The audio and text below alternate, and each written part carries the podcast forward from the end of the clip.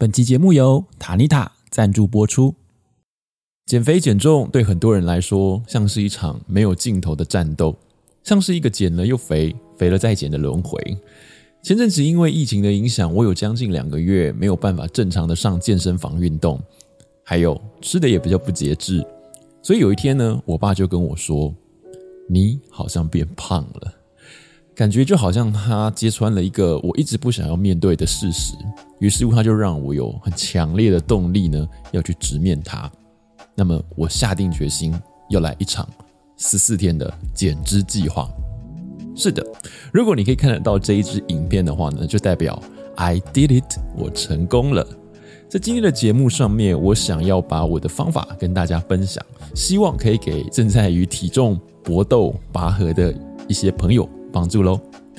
欢迎回到极简实习生，我是 Dan。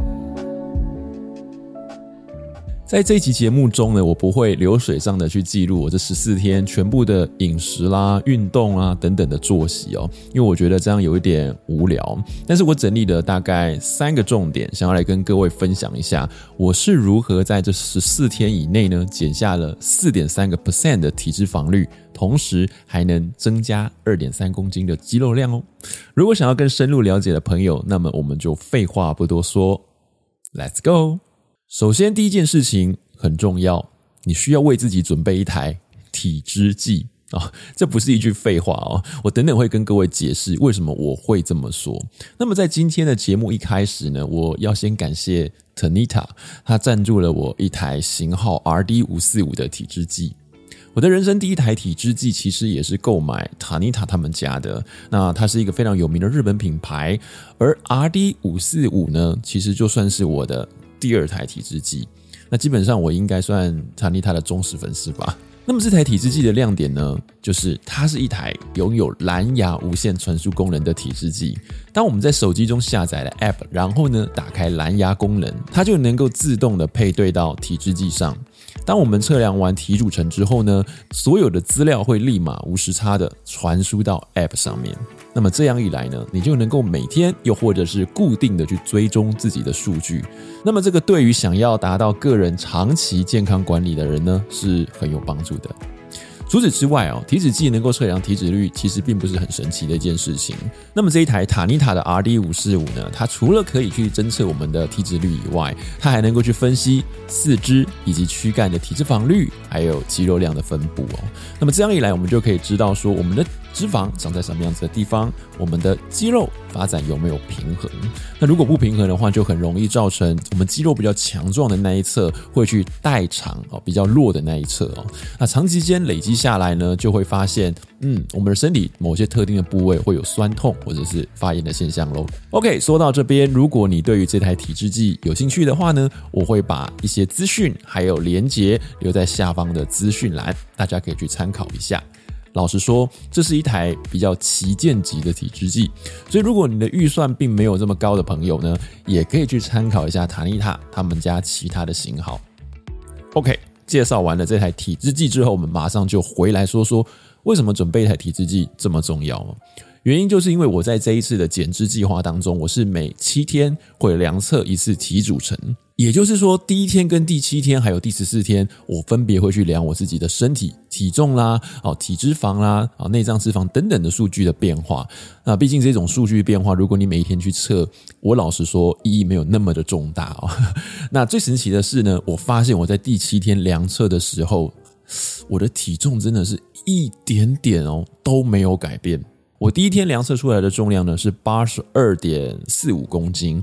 那我在第七天的时候站在体重机上面得出来的数据是连零点一公斤都没有改变，就是完完整整的八十二点四公斤哦。那如果你是纯粹站在体重机上面的话，应该这个时候会崩溃吧？那么辛苦的减重，这么辛苦的可能在饮食上的调整去运动，结果好像就白忙一场哦。不过好家在的是，我是使用体脂计，所以我发现了我的体脂率下降了两个 percent。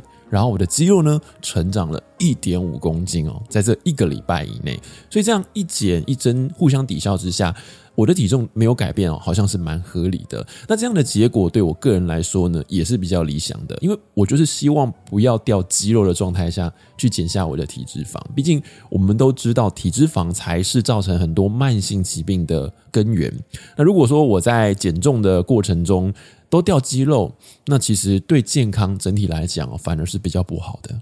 好，那么第二个重点呢，就是我们在减重的过程中，千万不要节食，因为只要你一旦开始进行节食的话呢，整个代谢呢会降低，这是我个人有。呃，深刻的经验有切身之痛哦，因为我跟很多人一样，在一开始减重哦，就会想到，那我们就少吃一点嘛，多动一点嘛，呃，创造热量赤字啊，然后又听过人家说三分动七分吃，所以吃特别重要。那么这个时候我们就干脆哎什么都不要吃，或者是吃的超级少，创造一个极大的热量赤字。结果我后来呃，经过我亲身的实验发现，这个。一点都不管用哦！就当你开始进行呃节食的时候，极端的低热量的这种饮食之后呢，你的身体好像会开始启动一个保护的机制，你的身体的基础代谢率呢会开始慢慢的下降，然后你就会发现，哎，我吃的这么少。好像体重开始遇到了瓶颈期，虽然一开始可能你会觉得好像掉了蛮快的，一个礼拜掉个两公斤哦，甚至两周掉个三公斤、四公斤，但是你就会马上进入一个停滞期，然后你想要用更少的热量吃更少的食物。那么痛苦的状态下去减肥，其实你的心里会很有压力，会很不舒服。同时，你的身体的基础代谢还是会持续降低，它并不会让你在减肥的过程中特别顺利哦。所以它会变成是一个很恶性的循环。后来呢，我是上网了找了一些资料，我才发现，其实我们要创造热量的赤字，呃，我们其实是可以透过运动的方式去制造的。所以我只要想办法把我的整个代谢往上提升，也许我原本是一天啊的基础。代谢率是一千八百大卡，那我只要往上提升到两千到两千五，那这中间的差距呢，我们可以用运动来提升。那我们吃的跟平常一样。那我们就可以让我们的代谢整体拉高。当代谢一拉高了之后呢，我发现在这个减重的过程就顺利非常多。那么第三点，我想跟各位分享的是，很多人在饮食上面呢，都会想我要吃减肥的菜单哦。所以网络上你会看到很多明星、很多艺人他们减重成功分享的菜单。那我想要跟各位说的是，其实没有减肥的菜单，只有找到适合自己的饮食习惯哦。那我自己在这一次的减重过程中，使用的是一种叫碳水循环的饮食法。老实说，我是一个还蛮乐于尝试呃一些 呃新鲜事物的人。我曾经尝试过流行一段时间的生酮饮食。那我个人觉得生酮饮食它确实是可以帮助我们的体脂肪掉的蛮快的。可是呢，因为我自己老实说，还是对于碳水化合物有一点点兴趣，特别是那种饭后的甜点，像是蛋糕。或者是呃豆花，甚至有的时候我会想要吃冰啊。那这些东西其实都是甜的东西。那主食我也蛮喜欢吃 pasta 意大利面。那我就觉得，如果我要为了减肥开始使用生酮饮食，而不去吃这些东西，对我来说，我觉得好像也没有必要搞得这么严重，会是一个很大的损失。所以我在这一次呢，就采取了碳水循环饮食法。那么怎么执行碳水循环饮食法呢？其实它跟我们在聊断舍离或者是呃极简很有相关哦。你只要记得一个概念，就是需要的时候吃，不需要的时候不要吃。我们想想看，以前我们在农业时代的时候，很多人他需要补充很大量的饭碳水的原因，是因为他们要种田，他们要付出很多的劳力，所以用米饭用这种呃。碳水化合物来补充他自己身体的能量所需哦。其实我们现在每一个人的工作形态多半都是坐办公室哦，打打电脑啦，哦，了不起呢，也也也可能只有走路这样子的一种运动而已。那如果你又没有上健身房，你没有去跑步，其实我觉得我们每一天所需要的热量就不是这么的高。所以在碳水循环饮食法里面，就会让我们分出高碳日跟低碳日。低碳日就是。当我呢在一般日常的工作状态下没有去运动的时候，我当天的碳水就会摄取的很少。那么当我有去运动、去健身房的时候，我做了一些比较强烈的运动，比方说我在跑步机上面跑步了一个小时，我做了很大重量的重训，那么那一天我的碳水就会吃的比较多。那我发现，在这样的循环之下，我还是可以很开心的去吃我想要吃的东西，比方说我吃了。寿喜烧。我在这一次减重里面，我也去吃了烧烤，吃到饱哦。那这些东西其实当我们在吃的时候，我只要知道当天我要吃大餐，我的午餐就会减量。哦大家都知道，其实我有在做一六八的呃间歇性断食，所以我早餐是没有摄取任何热量的。我从中餐开始，那我的中餐如果因为晚上要吃大餐，所以我中餐可能就会吃得比较清淡一点，可能不会吃碳水啊。那到晚上的时候呢，我会吃一点。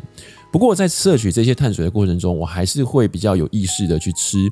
比方说，在这个大餐里面，嗯，以寿喜烧或者是烧烤为例，我会尽量吃蛋白质跟蔬菜。那我会把我想要吃的碳水留在我想要吃的那一些品项中。我不会是白饭，我吃的是冰淇淋，或者是烧烤。有的时候在结尾的时候会有甜点，是烤马吉，我会吃这个东西。因为我觉得，嗯，其实我们只能说吃固定分量的碳水的时候。我就尽量让这个碳水的呃 quota 哈留在那些我想要吃的东西，那么这样其实就不会去影响到我们摄取碳水所带来的热量了。那我个人是非常满意我这一次两周十四天所呃达到的这个成果。我在两周里面，我的体重降的没有很多，微幅降了一点三公斤，但是我的体脂肪率呢下降了四点三个 percent，内脏脂肪从十一掉到了八。更重要的是，我的肌肉还增加了二点三公斤哦，所以这个就完完全全的让我达到了尽量让我的体重下降是来自于脂肪的下降、脂肪的减少，而不是掉肌肉。所以我是还蛮有信心的，想要把碳水循环的饮食法跟大家做分享，介绍给大家。最后呢，我想要补充一点，就是我在这一段减脂期里面，其实我是有做有氧运动的。呃，我原本就是有做重训的习惯。那我在回复健身房进行重训之后，我发现它对于减脂的效果并没有很显著。所以呢，我开始在我没有重训的时候去进行有氧。我会上跑步机去跑一个小时，那我的速度大概是在九到十一之间。那平均一个小时我会。嗯，消耗掉大概六百卡左右的热量哦。那我发现，只要搭配上有氧运动，就会有很显著的减脂效果。一周七天里面，我会去健身房三到四天。那这三到四天的期间里面，有的时候是我一个小时的重训搭配一个小时的有氧，有的时候是单纯重训，然后隔天才做有氧。其实我并没有很固定的菜单，呃，是。有点点看着我这个礼拜的身体状况，还有我的工作状态，去分配我自己该怎么样去做运动。最后，我想要说的是，我们每一个人的身体呢，很不一样，不管是我们的年龄、性别，又或者是我们本身运动习惯等等哦，都会去影响我们减重的效果。例如，我的其实体脂肪率是二十二点六 percent 哦，老实说，这个是相对比较高的，所以两个礼拜要掉四点三个 percent，其实是比较容易的哦。那如果你的体脂肪率已经很低啊，例如十五 percent，那么你要掉四个 percent，其实就比较难。那我自己其实是比较追求一个健康的身体状态啦，哦，没有在追求所谓的健美，所以我想只要有意识的去吃东西，固定的去量测自己的体重啊、体脂肪啊，让自己的这个体重、体脂肪长期保持在一个理想值啊，比方说正负一里头，那我想这就是我个人的终极目标喽。我记得有一天我在逛家乐福卖场的时候，在他们的冰箱上头看到了一句标语，跟大家分享。他说：“You are what you eat。吃进什么样的食物呢，就会决定什么样的身体。”希望今天的节目内容或多或少也可以给大家一些帮助喽。如果喜欢我今天为您准备的节目内容，别忘了记得帮我按一个赞，也欢迎您订阅支持我的频道。我是 Dan，那我们下期节目见，拜拜。